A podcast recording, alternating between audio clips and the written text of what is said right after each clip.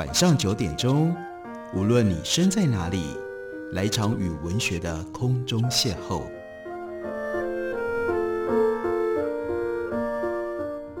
杨照谈书，邀您一同遨游文学世界，认识古今中外的经典之作。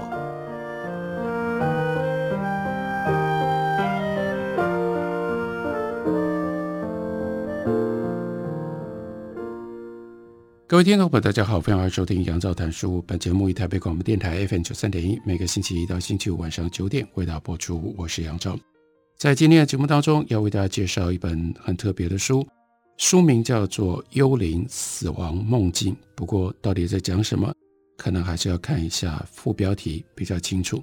那是荣格取向的鬼文本分析，关于我们为什么会认为有鬼。当我们遇到鬼的时候，我们会用什么样的方式留下对鬼的印象？还有呢，我们在听鬼故事，我们在看关于鬼的各种不同记录的时候，我们到底看到了什么？我们在思考什么？这是用荣格的精神分析的角度来为大家解释人类的鬼现象。这样的一本书，它的作者呢是安妮拉·亚菲。安妮拉·亚菲一九零三年出生在德国柏林一个犹太的家庭当中。在汉堡大学主修心理学。二次大战当中，为了逃避迫害，他就移居到了瑞士。在瑞士，接下来他就认识了荣格，跟荣格一起进行了长期的分析工作。亚菲他在一九四七年到一九五五年，他担任苏黎世荣格学院的秘书，是学院早期重要的规划者之一。一九五五年到一九六一年，更重要的另外一个资历。那他曾经担任过荣格的私人秘书，是荣格晚年书信的整理者，也是广为流传的荣格回忆录。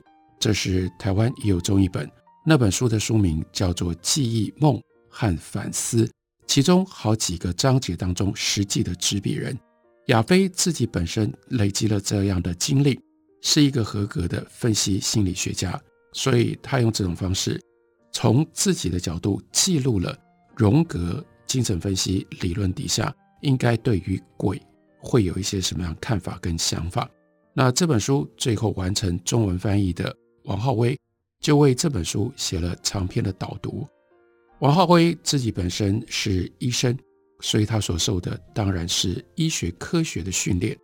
在科学上要如何看待鬼，这对一个受了完整的科学教育的人来说，的确是一个相当大的困扰。那王浩威明白的、诚实的告诉我们，要如何去看待科学的领域下不承认的鬼魂呢？这个问题对我来说是一个挑战。和这个问题相同的是，我如何开始阅读荣格，或者说踩入荣格思想的世界。对于我这样一个受科学训练的人，而且从小就十分理性面对生命的人来说，这是非常困难的。王浩辉回顾。我自己是在台湾受到现代的医学教育，在我们的四周，不论是上一代或下一代，大部分都是像我这样的人。从小到大，所谓的知识是在以学校为主的教育体系当中持续的训练出来的。二次大战以后的现代教育，无论在地球的哪一个角落，都已经是以实证科学为基础发展出来的。我们只相信自己，不过他挂号跟我们说，其实这个自己。更多是教科书或教育体系所同意的书籍，透过观察或者是感觉经验所认识到的个人身处、客观环境和外在的事物。每个人接受的教育虽然不同，但用来验证感觉经验的原则并没有太大的差异。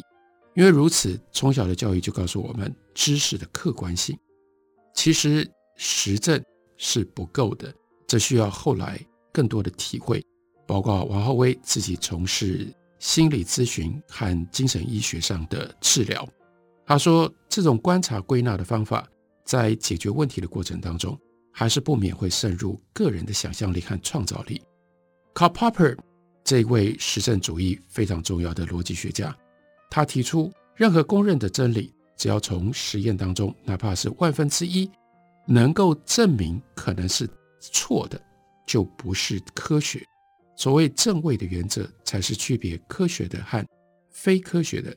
所以这些年来，医学界更强调所谓的循证科学。什么叫做循证科学？就是依循着证据而来的科学。这种医学的科学知识，evidence-based medicine。虽然所有的医学都从科学角度出发，并且具备一定程度的经验支持，但是依循科学 （evidence-based medicine） 更进一步将证据依照知识论上的强度分类，并且要求只有强度最高的证据才能够被归类为有力的。建议证据，在医院工作的时候，或者意识到自己在执行的是所谓的医疗工作的时候，身为医学专业人员，那就有着这样一种科学的头脑。可是离开医院之后，回到世俗世界的日常生活里，王浩威自问：我是不是还是这样的呢？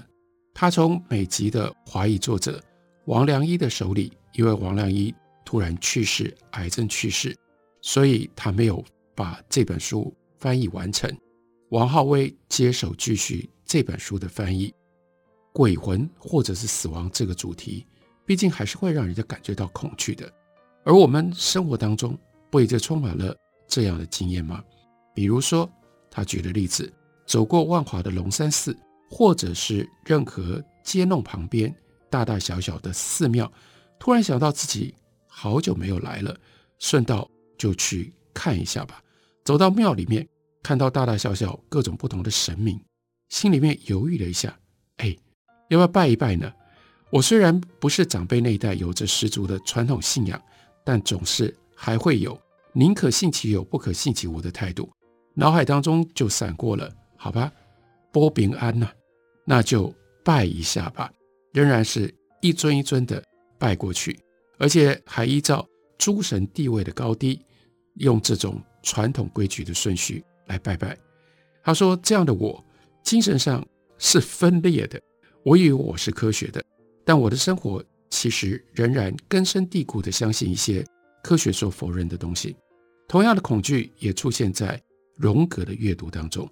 荣格的知识带来了类似的恐惧，因为作为一个医生，作为一个科学理性的信仰者，就必须要承认自己过去可以。”假装看不到的那种分裂的状态，在理智上十分科学，而生活上却是另外一套这样的一种分裂。在荣格的思想世界里，这一切却是如此毫无困难地结合在一起。王浩威说，荣格的理论为我生活的世界带来了动摇，而任何人自己生活世界的动摇，其实都是一种会带来恐惧的经验。几十年来，我们脑海里所相信的。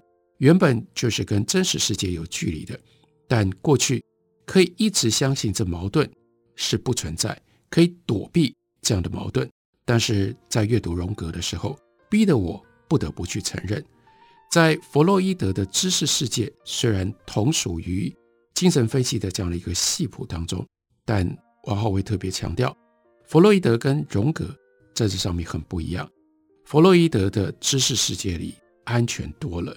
如果是依循着弗洛伊德的精神分析的话，那是从客观的世界进入到主观的内心世界，接受这一切的存有是另外一种现实，也就是心灵内在的现实。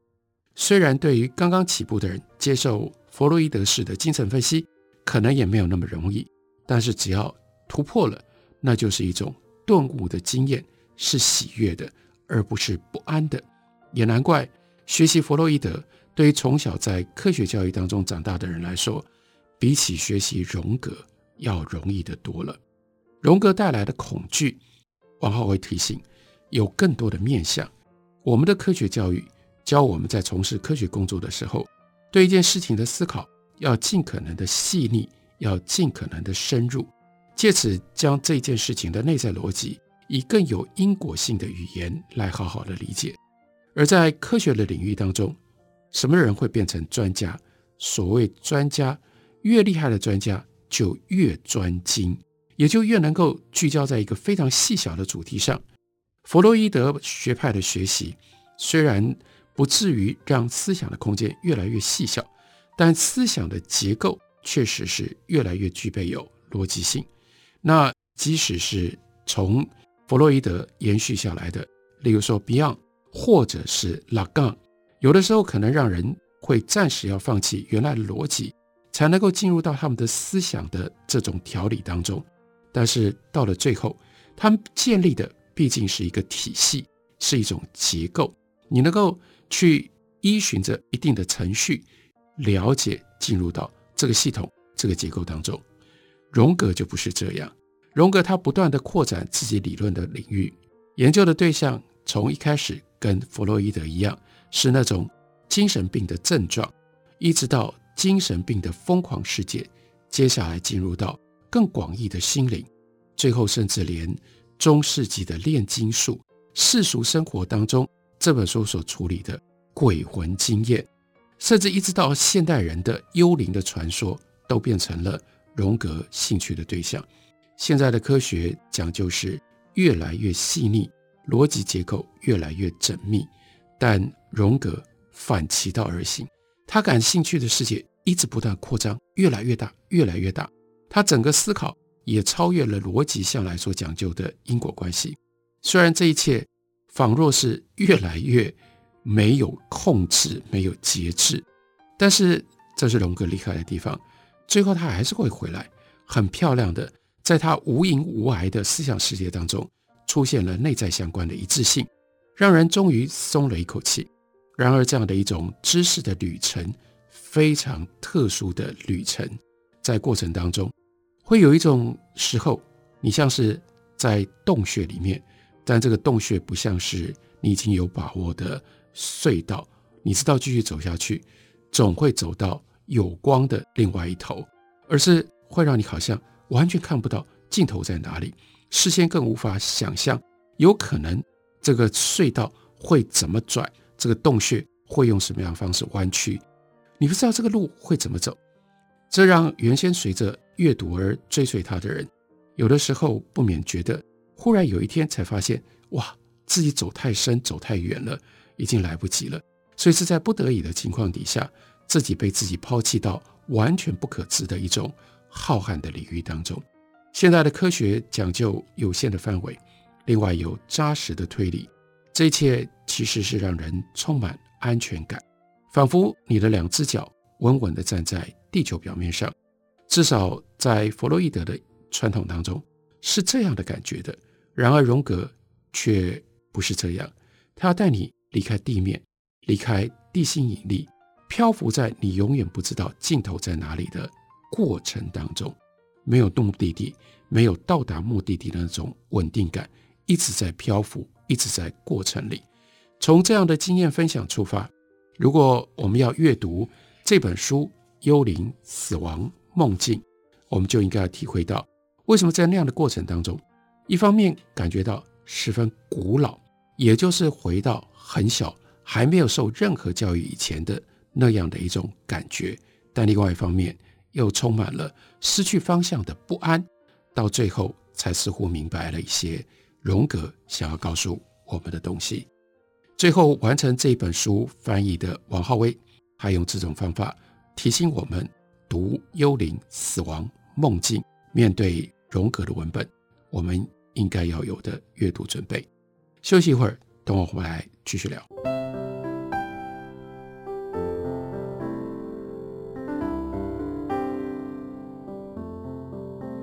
听见台北的声音，拥有颗热情的心，有爱与梦想的电台，台北广播九三点一。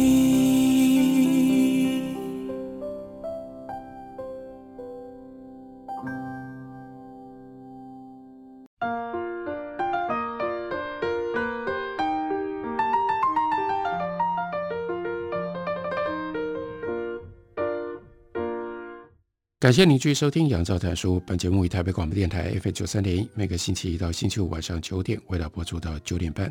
今天为大家介绍的这本书是安妮拉·亚菲所写的《幽灵、死亡、梦境》，荣格取向的鬼文本分析。对于鬼有兴趣的人，然后呢，不觉得我们可以因为鬼不符合科学、不符合理性，就把鬼排除在外。好像我们的生活跟鬼没有任何关系的人，你都应该可以关注一下，来看一下这本书。这本书当中收录了王浩威的一篇导读，导读里面提到了这本书的作者安妮拉亚菲，他生前写过的最后一篇文章。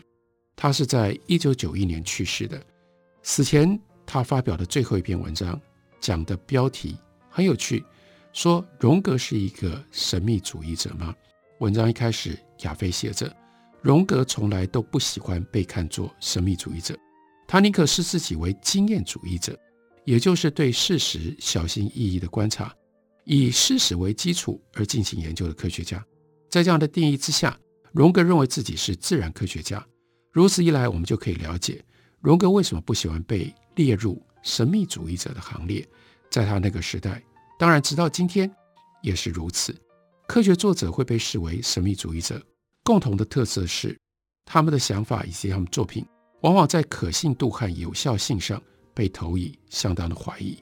神秘的描述不应该被包含在自然科学当中。然而，神秘主义和荣格心理学之间存在着清楚的对比，这一点不容忽视。这个事实并没有办法否认荣格心理学家的科学基础。我们如何理解这段话呢？王浩威的取经方式是存在于。神秘主义和荣格心理学之间的清楚的对比到底是什么呢？这点我们要离开荣格，回到西方世界的历史现场来重新思考。回溯心理学的历史，我们就会看到十九世纪初期心理学诞生的时候所呈现的多彩面貌。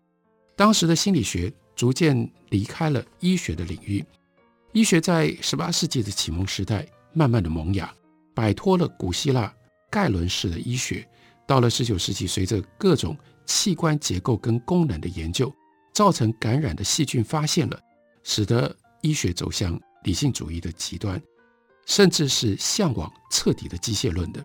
相对来说，这个时候的心理学一脚还仍然跨在哲学的领域里，还没有踩进科学的阵容。也因为如此，心理学就逐渐被逐出了医学的范畴。一九一三年。弗洛伊德和荣格这一对原来曾经非常亲密的师生朋友，他们呢决裂分手了。对于王浩伟来说，我们看待这段历史，也就界定了这个医学跟心理学的分水岭。十九世纪后期，西方心理学开始从哲学独立出来。一般认为，Wilhelm Wundt 他在莱比锡所建立的第一个心理学试验所，这是一八七九年的事情，标志了。科学心理学的正式独立，原来在这样的气氛底下，弗洛伊德追随当时奥地利著名的维也纳大学生理学家 Ernst von Blick，专攻精神心理学。但后来因为经济上不可能支持这条路，所以弗洛伊德他在一八八六年离开了维也纳大学。当不得不走向面对大众的诊所的时候，众所皆知，弗洛伊德一直渴望自己所发明的精神分析。能够被当时的医学界所接受，这个他所渴望被接纳的医学界，这个时候已经走向狭义的实证论或者是科学主义了。弗洛伊德的努力确实让当时的医学界改变了态度，接受原来因为被列入非理性领域而被医学排斥的无意识或潜意识，甚至在弗洛伊德去世了之后，第二次世界大战之后。精神分析一度成为精神科学界的主流典范，而离开了弗洛伊德之后的荣格，却依然坚持着他年轻的时候就有迹可循的经验主义的立场，认为人所经验的一切都有它一定的意义。这一点也是让他被认为是 Gnosticism 的原因。从哲学的观点，经验主义 Empiricism 认为知识只能够或者就必然应该源于。感官经验，这是经验主义的理论基础。经验主义、理性主义，或者是 philosophical skepticism，哲学上的怀疑主义，都是知识论的一种观点。经验主义强调，在思想理论当中，经验的证据比传统或者是先天的观念还要来得重要。而所谓的传统，事实上也是源自于之前的经验。弗洛伊德所采取的立场是实证主义的。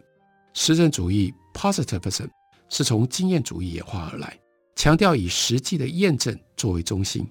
任何种类的思想体系，只要求知于，也只能够求知于经验材料的思辨，这就是实证主义。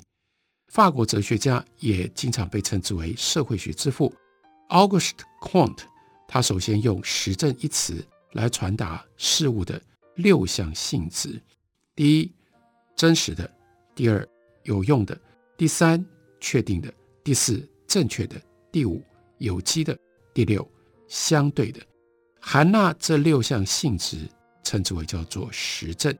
在 Auguste Comte 孔德的影响底下。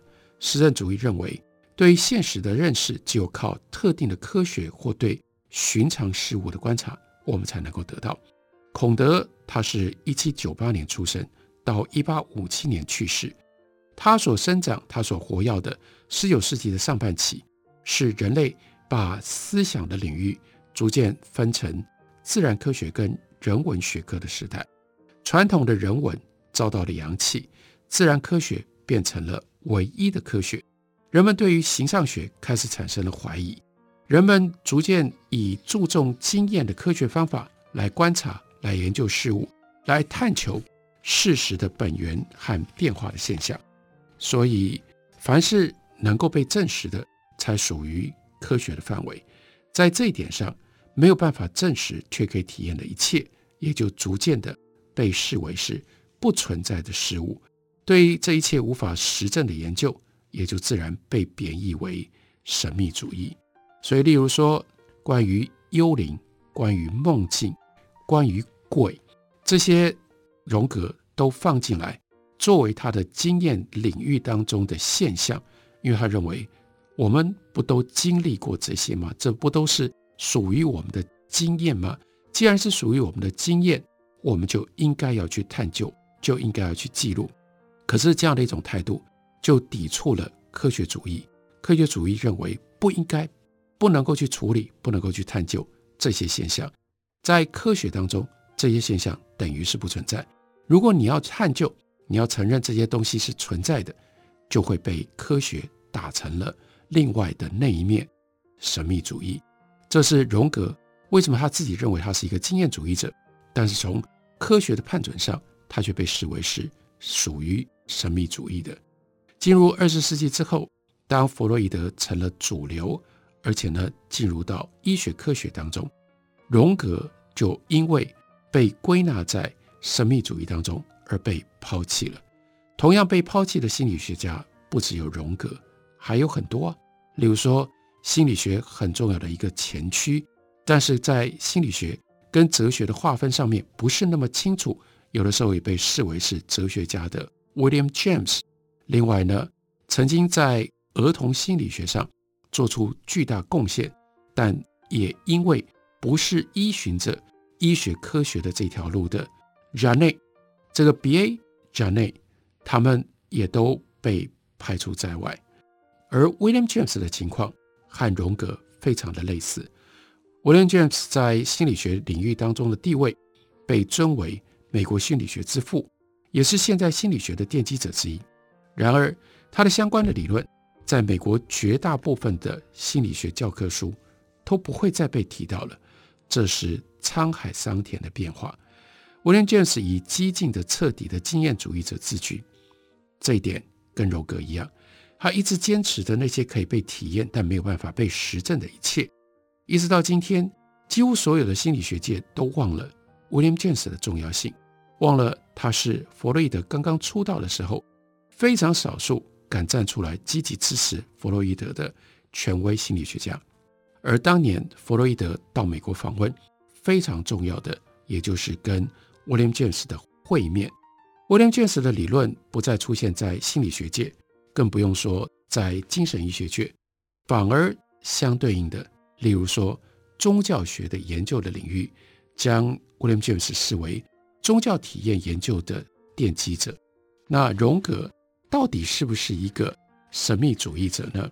又回到前面所提到的亚非这本书的作者，他生前出版的最后一本书，在这本书的这篇文章里，亚非说着，在世俗的感受里，让荣格可以和神秘主义者有所区隔的，是荣格承认了认识论上的限制，因此将最高的价值归诸于充满了反思和认知的灵魂。所有的理解以及所有被理解的，本身就是心灵的，而我们也在这种程度上无可奈何地被关在纯粹心灵的世界里。尽管如此，我们有充分的理由去假定，在这道帷幕之后，有另外一种尚未被理解的绝对的物体，影响跟触动着我们。如果个体就是在要理解这一切，并希望如此做的位置上，这是对自己的臣服、自己的不完美以及自己的依赖，再加上承认的告诫，但同时也是他在真理跟谬误之间自由选择的宣言。荣格是二十世纪最被误解的思想家之一，有一部分是荣格的问题。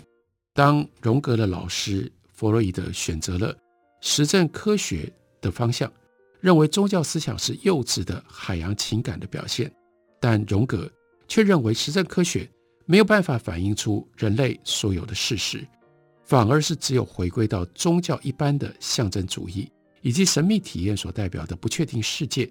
才能够拥有一个圆满的心理学。尤其到了晚年，荣格的这种关注常常导致他被归类为神秘主义者和宗教家，而不再是现代定义的心理学家。因为象征的复杂性，还有象征在彼此的关系当中会产生自我矛盾，因此荣格就被视为一个很困难跟充满矛盾的一个人物。然而，荣格既不是一个神学家，也不是一个神秘主义者，他的观点始终是怀疑主义跟科学的。在亚非这篇文章，他用这种方式提醒我们：人们内心要记得，荣格的语言和他的理念是完全不同于使命者的语言的，这个差别相当的显著。神秘主义者对他们所相信的一切，也就是这一切体验的客观性，是满意的。而这些体验对于荣格来说，重要的是这些主观性是应该要被严格检验的。用这种方式就帮我们做了重要的准备，准备就是荣格要来为我们分析鬼文本，它背后仍然是有非常严谨的经验主义作为它的依据，所以这不是连篇鬼话。荣格对于幽灵、对于梦境、对于鬼。的确有一些特殊的看法，特殊的分析。感谢你的收听，我们明天同一时间再会。